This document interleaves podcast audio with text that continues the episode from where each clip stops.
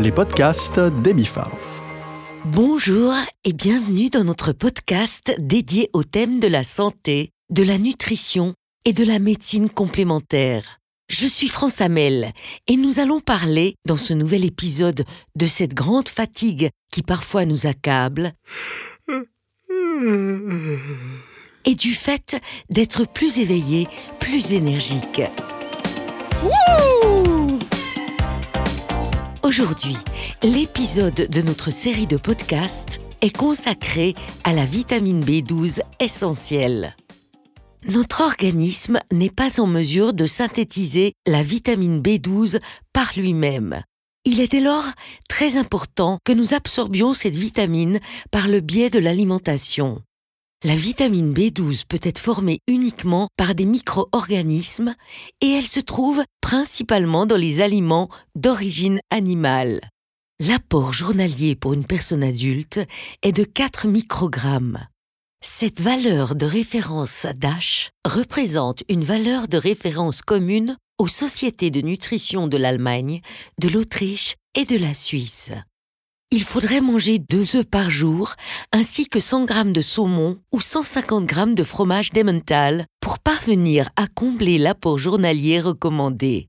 Le foie de bœuf contient énormément de vitamine B12 et il suffirait d'en consommer 5 g par jour pour couvrir nos besoins journaliers.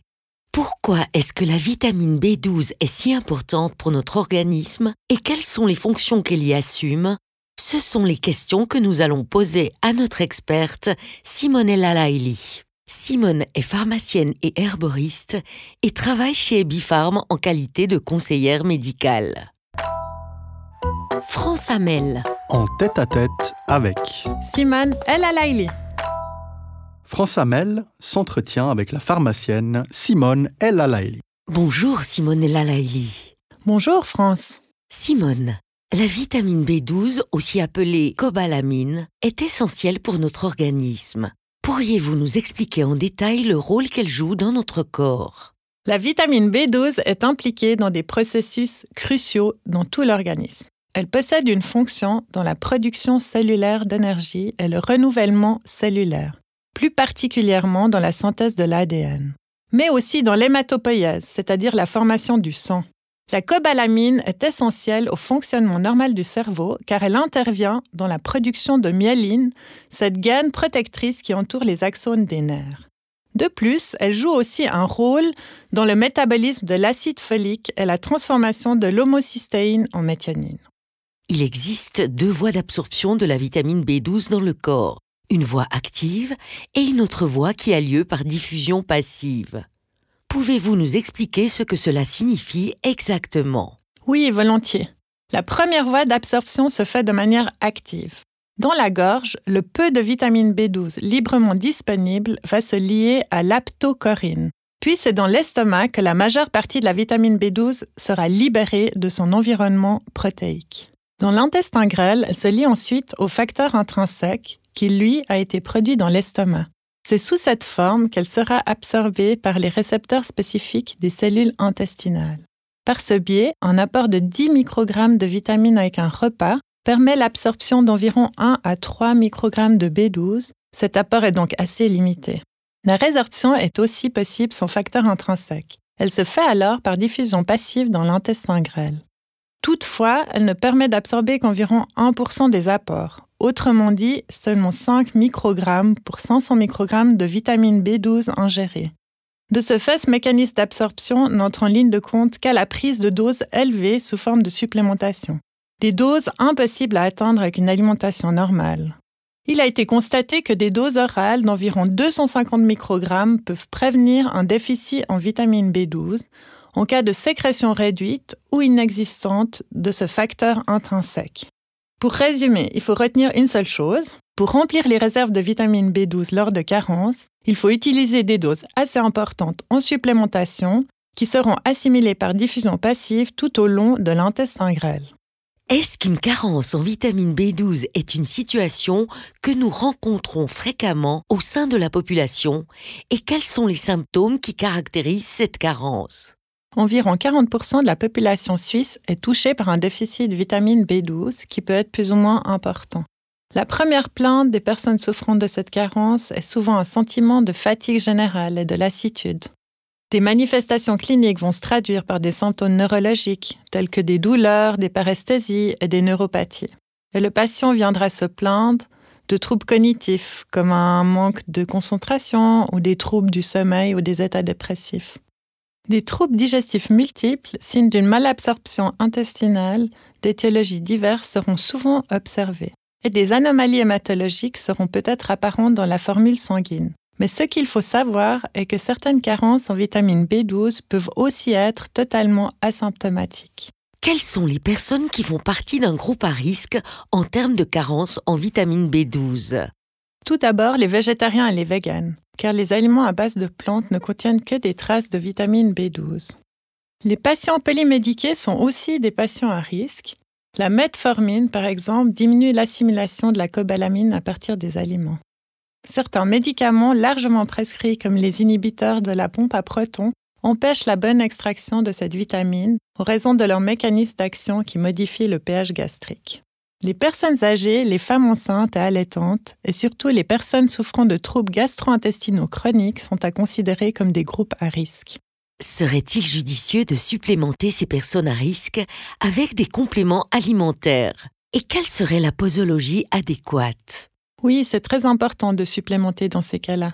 On peut imaginer une prise à court terme avec un apport de 500 microgrammes de B12 par jour pour remplir les réserves, puis une prise à long terme d'environ 5 microgrammes obtenable dans des complexes de multivitamines ou des complexes de vitamines du groupe B. Encore une dernière question. Est-ce que l'apport en vitamine B12 est sans danger ou est-ce que la prise d'une quantité excessive de vitamine B12 peut avoir des conséquences négatives? Depuis juillet 2020, il n'existe plus en Suisse de prescription légale pour la valeur maximum de vitamine B12 contenue dans les compléments alimentaires, car sa prise est considérée comme sûre. Naturellement, il est recommandé de doser la teneur de B12 dans le sang après trois mois de traitement et d'en discuter avec son médecin traitant. Un grand merci Simone pour toutes ces informations très intéressantes sur le thème de la vitamine B12. Merci France et à tout bientôt. France Amel. En tête à tête avec Simone El Alaili. Voilà, c'était la pharmacienne Simone El Alaili. Simone El Alaili vient juste de mentionner qu'il existe des situations pouvant conduire à une carence en vitamine B12. Dans ces cas-là, il serait judicieux de rééquilibrer le taux de vitamine B12 en prenant un complément alimentaire. Le complément alimentaire Burgerstein Vitamine B12 Boost est un produit qui convient parfaitement. Il contribue à une fonction normale du système nerveux ainsi qu'à la réduction de la fatigue. Ce complément alimentaire est hautement dosé et il est utilisé avec succès dans les situations liées à une charge physique et psychique excessive et entre en ligne de compte également pour les personnes véganes car nous savons dès lors que la vitamine B12 se trouve principalement dans les aliments d'origine animale. Burgerstein Vitamine B12 Boost présente les avantages suivants. Monoproduit hautement dosé, il contient 500 microgrammes de méthylcobalamine. Ce dosage élevé contribue aussi bien à une assimilation active de la vitamine B12 qu'à une diffusion passive via l'intestin. Il s'agit d'un produit de haute qualité qui ne contient ni arôme ou colorant artificiel ni conservateur. Le tout petit comprimé est facile à avaler et un emballage de 100 comprimés suffit pour plus de 3 mois. Disposant d'un distributeur très pratique, le petit emballage est très pratique, petit et facile à emporter partout avec soi. Le produit est végétalien et constitue donc une complémentarité idéale au régime végétalien.